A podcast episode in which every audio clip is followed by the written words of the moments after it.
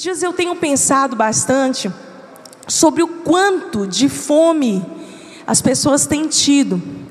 Além de uma fome física, porque sem dúvida nenhuma é, as expectativas são de que a fome, né, estado de miséria no Brasil, é, volte a aumentar nos próximos anos. Mas não é dessa fome que eu estou falando. Eu estou falando de uma fome e de uma sede profundas na alma e no espírito de cada ser humano, que só pode ser saciado pela presença de Deus. Nunca existiu tanta busca, com tanta oferta hoje de conhecimento através da internet, dos livros, dos estudos. Nunca existiu tanta busca por conhecimento, por conhecer, autoconhecimento. Isso é maravilhoso, porque há um tempo atrás a gente não ligava muito para isso. Mas cada vez mais as pessoas querem conhecer, elas têm fome por algo a mais. Tem muita gente que sabe quem é Deus, mas poucos o conhecem de verdade.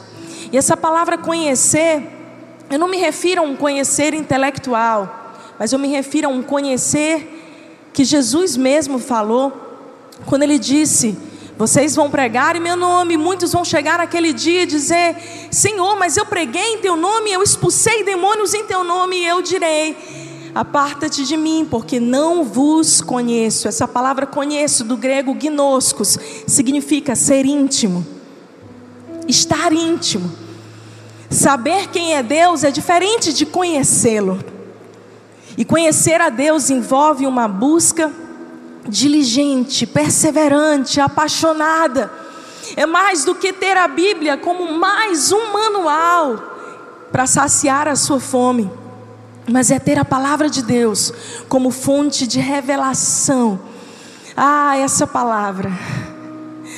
Ah, conhecer a Deus, que maravilhoso é se nós todos pudéssemos colocar o nosso coração, a nossa, a nossa intenção naquilo que é eterno Charles Spurgeon, grande príncipe dos pregadores, disse: Para um homem que vive para Deus, nada é secular, tudo é sagrado.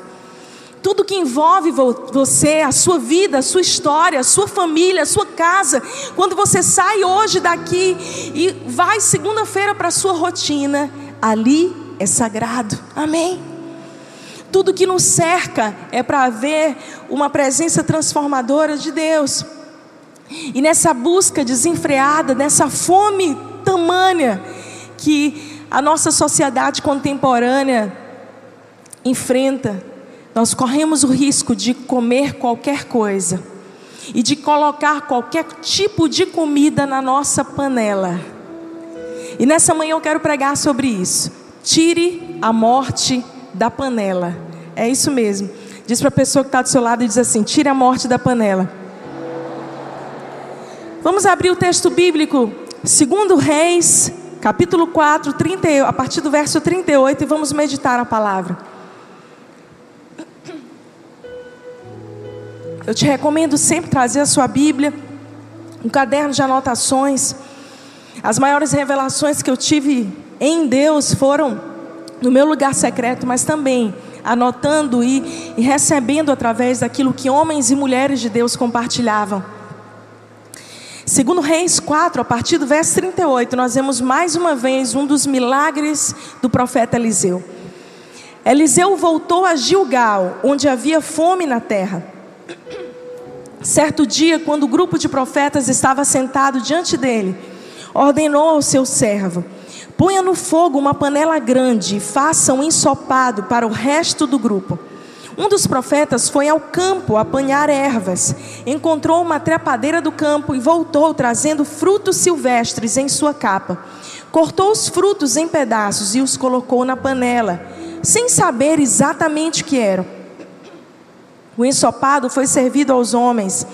Mas assim que provaram alguns bocados, gritaram: Homem de Deus, a morte na panela! E não puderam comê-lo. Eliseu disse: Tragam-me um pouco de farinha. Jogou farinha na panela e disse: Agora vocês podem comer. E o ensopado não lhes fez mal. Outro dia, o homem de Baal Salisa trouxe comida para o homem de Deus, vinte pães de cevada, feitos dos primeiros grãos da colheita e também grãos frescos. Eliseu disse: Distribua entre o povo para que comam.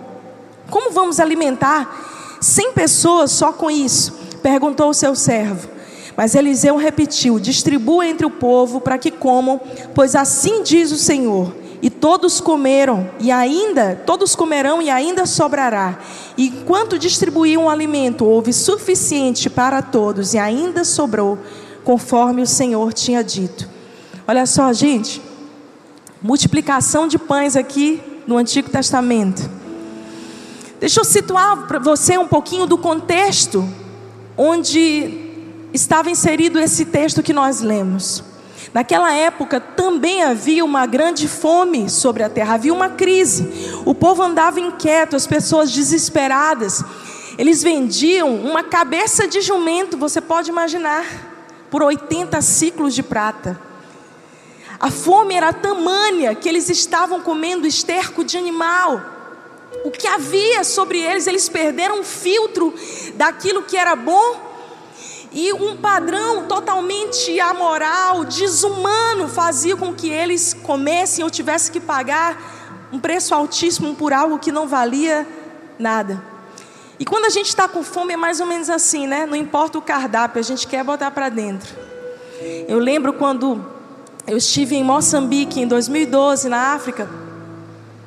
E eu, à medida que eu fui sabendo da realidade de lá, que as pessoas, os missionários iam me dizendo: olha, você vai passar aqui quase 20 dias, a comida é assim, a situação é assim. É toda vez que eu conversava com eles, eu tirava mais uma peça de roupa da minha mala e colocava mais biscoito, café, açúcar, leite e, lógico, chocolate.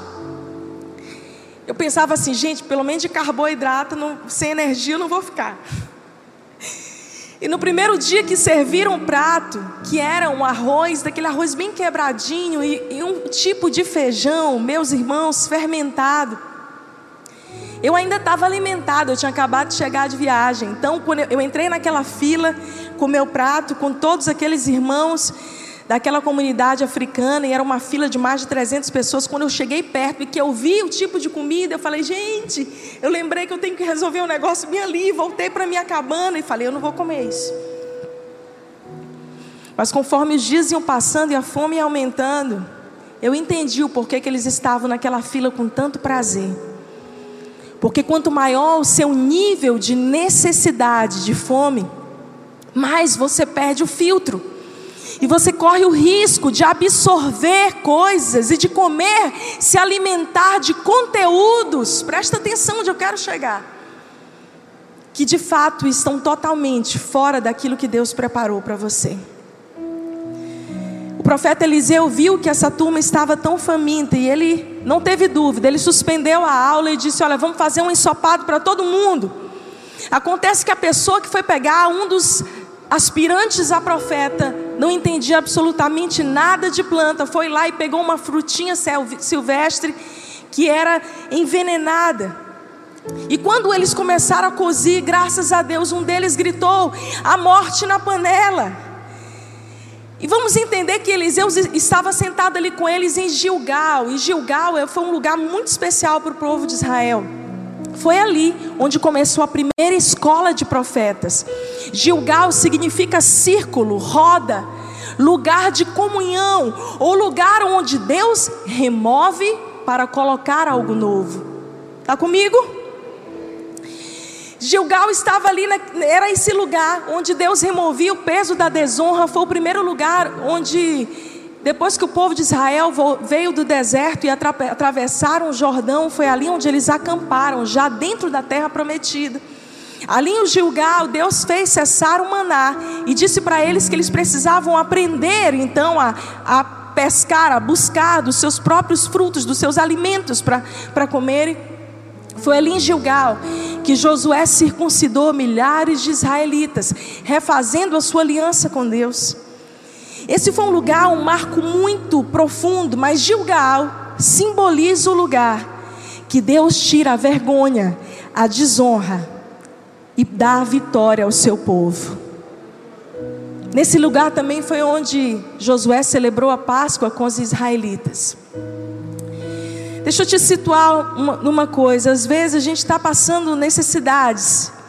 Talvez a sua necessidade não seja necessariamente de comida, mas a sua necessidade espiritual. E hoje, aqui, no lugar da comunhão, onde nós estamos juntos, assentados para receber algo novo de Deus. Deus vai tirar de nós a desonra, a vergonha, vai saciar a nossa sede e vai nos elevar a um novo nível, onde Ele mesmo nos alimentará. Você está comigo? Dá um glória a Deus. Ah, a crise representada aqui pela fome traz desânimo. A Bíblia diz que Eliseu vinha de alguma missão e ele percebia, ele estava ensinando os profetas, e provavelmente eles já estavam ali fracos, desfalecidos, assentados. E é por isso que ele rapidamente providencia um alimento, para que eles não ficassem ali sentados e cansados. E uma das consequências da fome espiritual é o desânimo, é a fraqueza. Eu não vou pedir para você levantar a mão, ou você que está nos assistindo avisar, falar aí no chat, mas Quantas vezes nós estamos tão desanimados, enfraquecidos, porque estamos mal alimentados? Quantas vezes nos falta da verdadeira substância, do verdadeiro pão do céu, e a gente tenta tapear a nossa fome com várias outras coisas, mas não resolve. Porque se tem uma única coisa que pode saciar a sede da sua alma, e saciar a fome da sua vida é a presença de Jesus.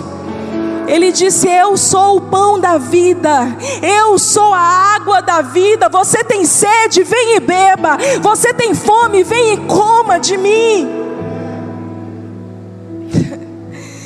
A fome traz esse desânimo moral, essa fraqueza e nos torna, presta atenção, suscetíveis a colocar qualquer coisa na nossa panela. Um outro princípio que a gente aprende nessa história é que essa falta do verdadeiro conhecimento, como eu falei, não conhecimento intelectual, mas o conhecimento gnoscos, íntimo de Deus, pode fazer você pegar coisas venenosas. Aquele profeta que saiu para o campo, ele não tinha muito conhecimento de botânica, então, tentando pegar alguma comida com a fome, no, no desespero, ele pegou qualquer coisa e jogou dentro daquela panela. E muita gente come de tudo em nome de Deus, por causa da sua ignorância. Muita gente respeita o nome de Deus, mas não conhece de verdade. E eu vejo uma multidão de ovelhas inquietas, sem pastor, buscando alimentar a sua alma, estão em busca de pastos verdejantes para saciar a sua alma, mas correm o risco de entrar em ciladas. A Bíblia diz: então ele saiu ao campo para apanhar ervas e achou essa trepadeira silvestre. A trepadeira simboliza que é algo que é viçoso, frondosa, parece que vai dar fruto bom Existem muitos ensinos hoje, muitas coisas que são bonitos, impactantes, mas não são bíblicos, são venenosos. O campo aqui simboliza literalmente mundo. O que a Bíblia está nos contando é a história de um profeta, um homem de Deus, que temia Deus mas que pela sede, pelo desânimo, pelo desespero, pegou qualquer coisa para se alimentar e ainda compartilhou com outras pessoas. Há muita gente envenenada enquanto está satisfazendo a necessidade da sua alma. A morte na panela é uma realidade dolorosa ainda nos nossos dias, na nossa vida. Porque quando você está com fome, você come qualquer coisa, você só está querendo encher a sua barriga. E eles estavam ali querendo comer algo, acharam parecido, mas não era, sabe aquela coisa do joio e do trigo? Se você tentar comer trigo, ele é alimento, mas se você tentar comer joio, ele é palha, ele não vai saciar a sua alma. Esse é o perigo de ser enganado pelas aparências, porque nem tudo que parece ser é. Os erros mais perigosos são aqueles que se parecem com a verdade, são as sutilezas, as meias verdades. Não, não é porque algo é parcialmente bom que você deve se alimentar daquilo. Vocês estão me entendendo? Tem muita coisa, muita doutrina, muita filosofia que tem sido distorcida que tem que distorce as verdades essenciais da palavra de Deus, do cristianismo. E eu preciso te dizer, a minha e a sua alma só vai encontrar, encontrar plenitude verdadeira quando nós nos satisfazemos nele. A nossa alma foi feita por Deus e para Deus. Quando Jesus disse, Eu sou o pão da vida, Ele estava dizendo: parem de buscar se alimentar em outras coisas que não a minha presença. Porque senão vocês vão andar de um lado para o outro, buscando aí ervas silvestres e qualquer coisa, e tacando na panela da vida de vocês e se envenenando. Vivendo uma distorção. É legítima essa busca de encontrar sentido pela vida, de encontrar rumo, de encontrar fé. Essa busca de poder, de autossuperação é legítima. Essa busca de encontrar valor na vida, de ser reconhecido, de prosperar é legítima. Mas nessa ansiedade essencial do ser humano, assim como a fome é, aqui representada por comer nessa história, a necessidade de ser saciado. Muita gente se envenena todos os dias. É uma fome legítima mas que está te fazendo ir por um outro caminho distante da palavra de Deus. É aquela coisa de, ah, eu preciso de um consolo, eu preciso de uma palavra, eu preciso de respostas que eu procuro faz tempo. Ah, eu perdi a minha mãe, o meu pai, como eu queria reencontrá-lo. Eu queria só dar a última palavra. É um desejo legítimo. Mas nessa busca, no campo da vida, você pode pegar frutos envenenados que vão te levar para um caminho distante daquilo que Deus te criou para viver e pior, vão te trazer morte. Tá na hora, eu vim aqui essa manhã para denunciar a morte na panela e para dizer para você, tire a morte da sua panela, tire, remova da sua vida tudo aquilo que é humanismo, filosofia humana, ideologias e pensamentos que são contrários à palavra de Deus, que estão intoxicando a sua fé e a sua vida. Quem está comigo aqui essa manhã? É lógico que ninguém quer se envenenar de maneira consciente. A pessoa só quer consolo, ela só quer saciar a sede da sua alma. Uma busca por mentores, por vozes a gente descarta pessoas hoje. A gente descarta princípios desde que ele, ele nos, aquela nova negociata nos promova um lugar melhor. Certa vez eu vi uma pessoa, uma pessoa dizer assim para mim, pastor, você devia pregar mais isso, porque eu preciso. E provavelmente, se eu não saciei a sede dela, de dar aquilo que ela estava esperando de mim, provavelmente eu serei descartada como voz sobre a vida dela e ela vai buscar qualquer outra pessoa que pregue aquilo que ela quer ouvir. Hoje, com a internet, com o YouTube, nós estamos aqui comunicando a mensagem pela Angelim TV, isso é poderoso. Mas nós vivemos num eterno drive-thru de pregações. Então eu vou escolher o que eu quero ouvir e aquilo que vai contrário ao que eu estou esperando ou que me traz um desconforto, eu simplesmente tiro, eu dou um stop, deixo eu fazer um drive-thru de uma pregação que ministra minha alma, ah, de algo que venha saciar e me dar as respostas e o consolo que eu preciso. Mas essa manhã eu quero te dizer que a única pessoa que pode saciar a sede da sua alma, que pode completar essa fome que você sente e que você busca em tantos lugares, mesmo sendo cristão há tantos anos anos buscando ideologias, filosofias contrárias à palavra de Deus. É Jesus, Ele está aqui, Ele está aqui, Ele vive, Ele vive. Oh, vamos lá, igreja, tira a morte da panela. Ah, é parte da vida desejar melhorar, ter um casamento melhor. Isso é tão essencial quanto querer comer, ter saúde, ser amado, encontrar um abraço, um aconchego. Mas às vezes nessa obsessão doentia de que eu quero ser amado, a gente se coloca em relacionamentos tóxicos, dependência emocional. Por não saber o que você está buscando, você vai pegando ervas daninhas e se envenena, trazendo morte para você espiritual e na sua alma. Quantos cristãos eu não converso semanalmente? Que era para estarem vivendo com as suas vidas ajustadas, com seus casamentos, mesmo com dificuldades e diferenças, mas abençoados. Estão pegando ervas daninhas no campo e se contaminando dia após dia. Deixa eu te dizer uma coisa nessa manhã. Quando você eleva um nível, é isso que nós estamos precisando fazer, igreja. É elevar o nível da nossa fome. Quando a gente está alimentado, a gente não come qualquer coisa. Eu estava lá no acampamento do exército.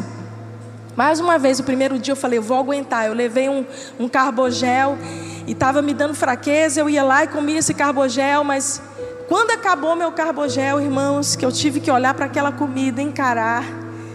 Eu falei, ou eu como ou eu morro. Porque a necessidade faz você comer qualquer coisa, mas eleva o nível. Você não vai querer comer qualquer coisa. O teu paladar muda. Você se torna mais exigente, certo? Quando você está alimentado, suprido, quando você está alimentado e suprido no seu casamento, você não vai querer qualquer coisa. Não é uma filha de Jezabel que vai vir e vai roubar o teu olhar, a tua paixão, homem. Não é um homem dizendo para você: olha como você é bonita, e você, na sua eterna carência emocional, olha, ele me supriu. Eu sou suprida com meu marido, eu não preciso andar por aí buscando outras coisas. Eu sou suprida dentro da minha casa de amor, de afeto. E talvez você está aqui você diga, mas eu não sou. E eu quero te apresentar aquele que pode te suprir. Porque a gente coloca a nossa expectativa de ser alimentado em pessoas. Mas por mais legais que elas possam ser, elas podem falhar conosco. Coloca a tua expectativa de ser suprido, de ser alimentado em Jesus. Quantos cristãos genuínos vivem essa falta de alegria, de satisfação, e por isso vão trazendo todas as influências para dentro de si. Cuidado com o que você coloca na sua panela. Quantas heresias, humanismos e muita coisa feita em nome de Deus. Eu imagino Deus olhando assim para muita coisa que a gente faz. Vou me colocar aí nesse círculo. Em nome dele, ele fala assim: Eu? Tenho nada a ver com isso. É uma nova doutrina. É algo que vocês estão fazendo da cabeça de vocês. Eu não tenho nada a ver com isso. Minha querida, meu querido, cuidado com o que você está vendo e se alimentando.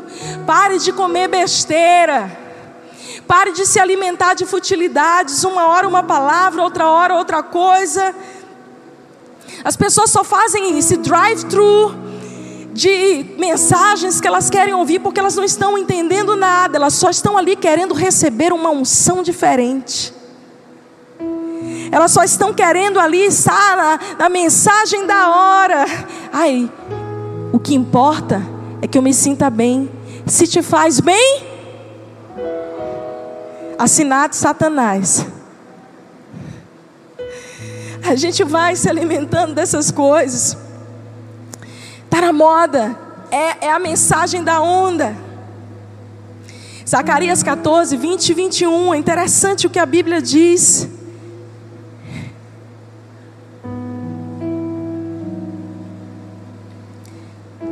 Vamos ler a partir do 21. Na verdade, todas as panelas em Jerusalém e Judá serão santas ao Senhor dos exércitos. Todos os que vierem oferecer sacrifícios poderão usar qualquer uma delas para cozinhá-los. Naquele dia não haverá mais comerciantes no templo do Senhor. Esse texto tão antigo, mas tão atual, trazendo para a nossa realidade, contextualizando ele, é justamente essa busca nossa de querer colocar coisas para dentro de nós, mas nesse texto o profeta Zacarias já estava dizendo naquele dia: as panelas serão santas. Você não vai colocar qualquer coisa na sua vida, você não vai trazer para a mesa da sua casa qualquer tipo de mensagem. Chega.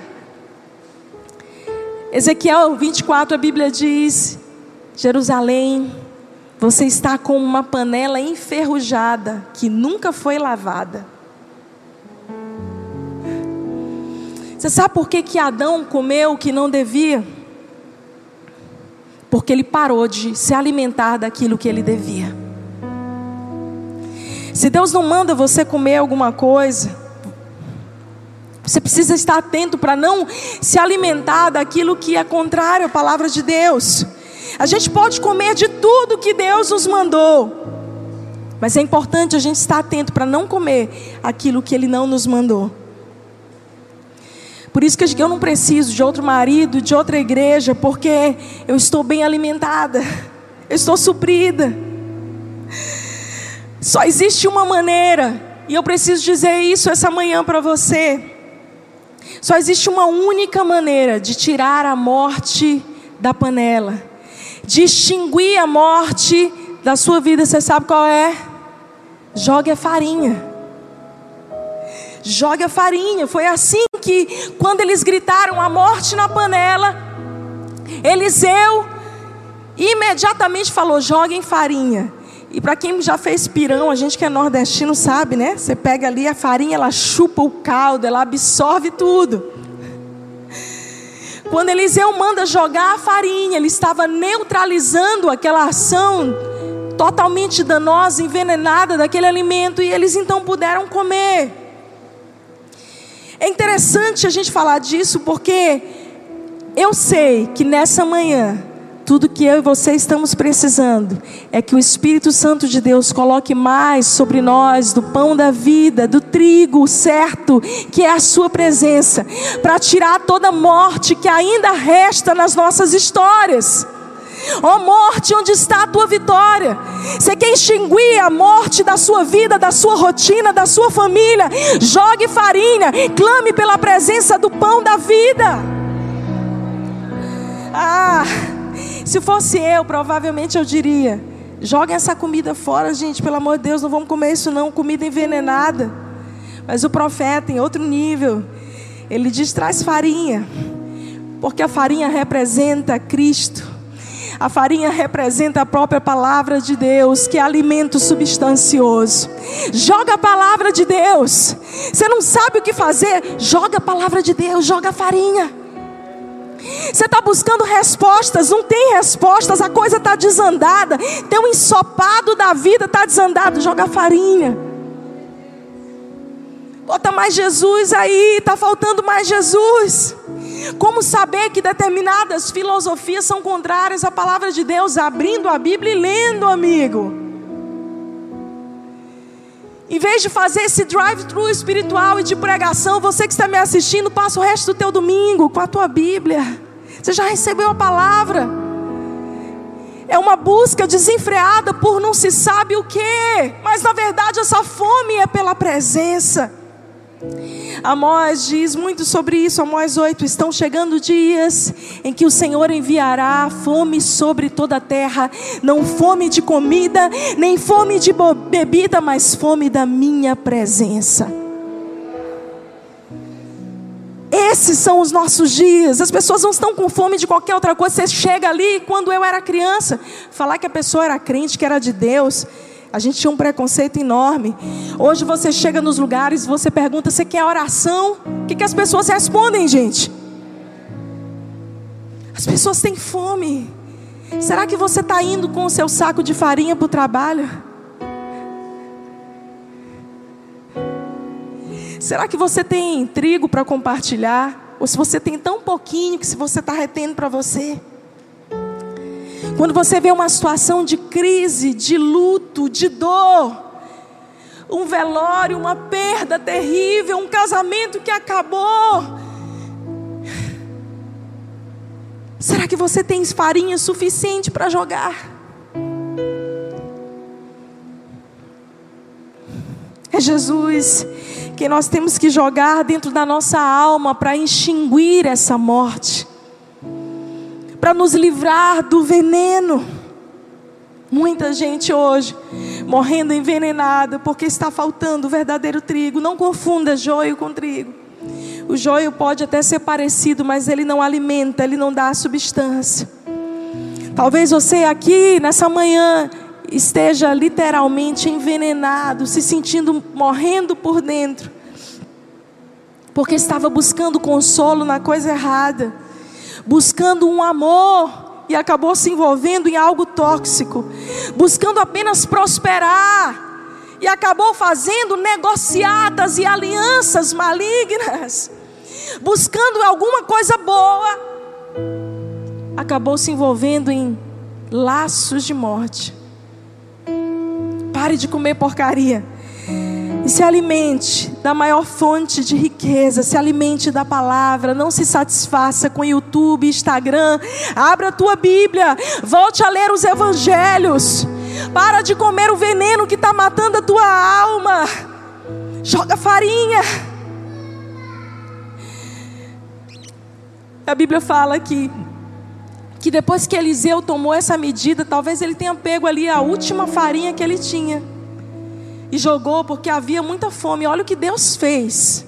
Quando Eliseu fez a coisa certa, quando Eliseu decidiu caminhar e fazer a coisa certa e não se alimentar de algo tóxico, nem distribuir isso para outras pessoas. A Bíblia diz que Deus, que Deus enviou um homem de Baal Salissa, uma cidade, uma região, que significa provisão sobrenatural. Quem está comigo? Quem é aqui que precisa de sua provisão sobrenatural? A Bíblia não conta o nome desse homem. Não sei se ele era um anjo. Não sei se ele era homem.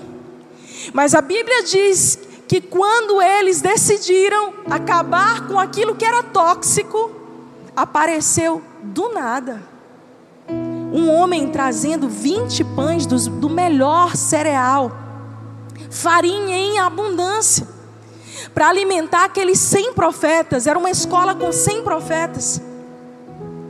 E quando eles vão comer, então, daquilo, a Bíblia fala que ele leva, levou pães, 20 pães de cevada das primícias e espigas verdes do seu alforge. Pão, Jesus como pão da vida. Espigas, simbolizam biblicamente o fruto do Espírito, os frutos do Espírito. Ele estava levando provisão sobrenatural, frutificação sobre aqueles homens. Aquilo foi providenciado para os discípulos dos profetas, e eles puderam ser realmente nutridos. E assim é a nossa vida, assim é a igreja. Quando passa por dificuldades, presta atenção. Se você e eu, quando passamos por dificuldades, alguém aqui está passando por dificuldades nesse tempo de pandemia, gente, qualquer tipo de dificuldade na alma, crise. Ah, meu Deus, não consigo dormir direito. Meu, estou tendo crise financeira. Alguém aqui tem alguma dificuldade fora do normal do que há dois anos atrás? Todos nós estamos enfrentando desafios e dilemas em áreas distintas. E a Bíblia fala claramente aqui sobre quando nós decidimos buscar a nossa satisfação no Senhor e cultivar as virtudes espirituais, então não terá só suficiente para alimentar a nós, mas muito mais. Deus vai derramar tanto na sua vida e remover toda a morte da panela, tudo aquilo que era tóxico, que estava envenenando você, todo relacionamento de dependência emocional que estava ali te trazendo um posicionamento de escravo, uma vida limitada, toda paixão desenfreada pelo dinheiro, por coisas materiais. Deus está curando e jogando verdadeiro trigo, verdadeiro alimento sobre você, para que você transborde. A Bíblia diz que ele, Eliseu ministrou ali uma multiplicação, ele deu graças, ele podia só ter comido com aqueles cem homens, já teria sido milagre demais. Mas quando ele dava graças, ele alimentou toda uma região, milhares de pessoas foram também alimentadas por aquilo que eles receberam. E a Bíblia diz que ainda sobrou. Porque aquilo que Deus faz na sua vida não é só o suficiente é muito mais do que abundante para alimentar a tua família, para alimentar todas as pessoas que você convive, cidades, por que não, lugares. E Deus pode pegar aquilo que Ele está fazendo na sua vida e levantar como um testemunho entre as nações. Você acredita nisso? Não, gente, vou perguntar de novo: será que tem fé aqui? Vou dizer como Jesus disse: será que quando o filho do homem voltar, vai encontrar fé na terra? Onde estão os homens e as mulheres de fé nessa manhã? Um glória a Deus. Gente que não vai se intoxicar com aquilo que é contrário à palavra de Deus, mas gente que sabe comer da farinha boa dos céus. A gente é nordestino, vamos lá, a gente gosta de farinha. A Bíblia diz que eles então alimentam toda aquela região. Isso é tão poderoso porque nos mostra o quanto que mesmo nós sendo improváveis, mesmo quando a gente faz besteira, alguém aqui faz besteira? Não, não levanta a mão. Mesmo quando a gente vai no campo, andando no campo e pegando umas frutinhas silvestres tóxicas, porque a gente é tolo às vezes, se deixa levar por qualquer coisa. E a gente traz para dentro da nossa casa, da nossa vida, da nossa família, da nossa panela. Ainda assim, se nós clamarmos por Ele, Ele tem alimento dos céus para nós. Talvez você esteja aqui essa manhã e Deus está dizendo: não importa o quão longe você tenha ido, o quão intoxicado você esteja, não importa o quanto de morte com desejo puro e bom e lícito, você, sem querer, foi colocando dentro da sua vida. Há quanto tempo você não escuta a voz de Deus? Eu estou perguntando para você que é cristão. Há quanto tempo você está servindo como voluntário, envolvido no seu ministério, sendo fiel, diligente nas suas funções ministeriais? Mas tem saudades da presença de Deus. Eu já vivi dias onde eu dizia: Senhor, o Senhor sabe que eu estou sendo fiel, eu estou cumprindo o ministério, aquilo que o Senhor mandou. Tem semana que eu digo isso para Ele, eu falo, mas eu estou com saudade de Ti. Estou com saudade do Senhor. E eu sinto Deus me dizer assim, filha, shh, diminui um pouquinho. Esse tanto de coisa que eu nunca te pedi para fazer, mas que você está fazendo no meu nome. Segura aí um pouquinho. Fecha a porta do teu quarto. Eu vou, vou me revelar a você. É voltar ao lugar do primeiro amor. É voltar ao lugar de encontro é voltar ao lugar onde você para de buscar tantas fontes, tantas inspirações, tantos mentores, tantas vozes que você não consegue mais ouvir a voz de Deus. Cala um pouquinho essas vozes, cala a voz inquieta do teu coração e busca o discernimento dele. Está com crise no casamento? Ah, eu acho que eu preciso divorciar. Será? Vá orar. Leia a sua Bíblia. Cale a voz da sua alma que grita pela sua justiça própria, mas eu tenho razão, eu tenho meus motivos. Escolha nessa manhã ser feliz, viver mais leve. Para de te intoxicar com tantas coisas que te tiram dessa presença gloriosa que sacia a tua alma. Quando a minha alma está inquieta, eu já sei, está faltando farinha. Está faltando substância. Não adianta a gente ficar só de pé numa aparência. Deus está dizendo para você literalmente: Eu não quero você só fingindo que está de pé. Eu não quero só você sobrevivendo. Deus tem uma vida em abundância para você. Jesus disse: O diabo veio para roubar, matar e destruir. Mas eu vim para dar a vocês vida e vida em abundância. Aplauda o Senhor, Ele é digno.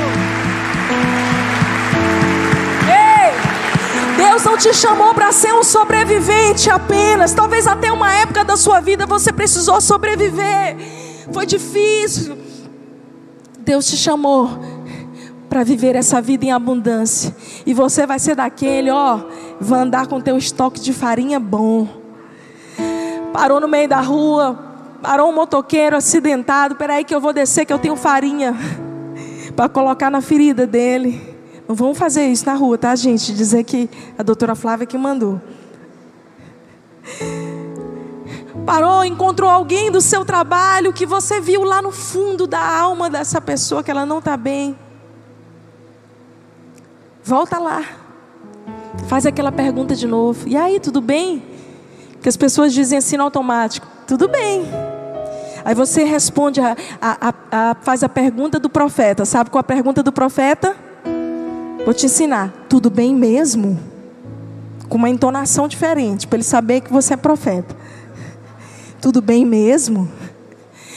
Essa semana eu fui tomar café e tem sempre uma moça que me serve, muito simpática.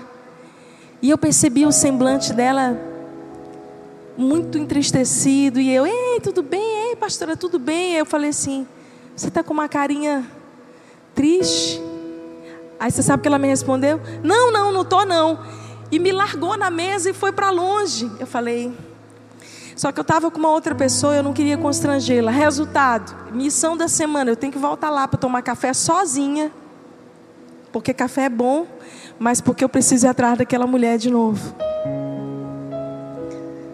Você anda com farinha. Você tem o pão da vida para compartilhar. Nós podemos, como igreja, essa é a nossa missão. Ei, aqui é Belém. Belém, casa do pão. Aqui é a casa do pão. Nós temos pão para distribuir para as pessoas. Alimento espiritual, substancioso. Quando você vem para a igreja, não sei se te disseram isso. Você está recebendo desse pão e saindo daqui, ó, carregado, cheio de saco de pão debaixo do braço. Sai assim hoje, estou saindo cheio de saco de pão. Amanhã eu cheguei no meu trabalho, eu tenho pão para distribuir. Porque essa, a Bíblia diz que a casa do Senhor é como Belém, casa de pão. Você não é um mendigo, alguém que vem aqui espiritualmente falando e eternamente carente.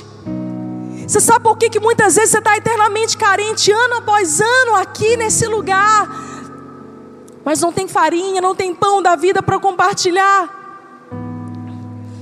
Porque toda semana você se intoxica, e não há farinha que dê conta. Você só vem aqui para receber literalmente um detox. Eu só quero um detox espiritual. Aí eu vou, me sinto bem, o pastor prega bem. Eu gosto até mais da palavra do pastor que a pastora Flávia pegou muito pesado hoje. E aí você sai daqui, ok, a farinha, a farinha neutralizou. Mas você passa a semana inteira colocando para dentro aquilo que Deus não mandou. Vocês estão me entendendo? É por isso que você nunca tem suficiente para repartir. Porque eternamente você precisa de ser curado, você precisa de ser liberto. Você ainda não se transformou em alguém que está curando outros e que é instrumento de libertação para outros. E sabe, eu não estou aqui para julgar você, muito pelo contrário, estou aqui para dizer para você que há pão da vida suficiente para curar você, para libertar você, mas para te dar o estoque suficiente para você sair daqui e fazer diferença.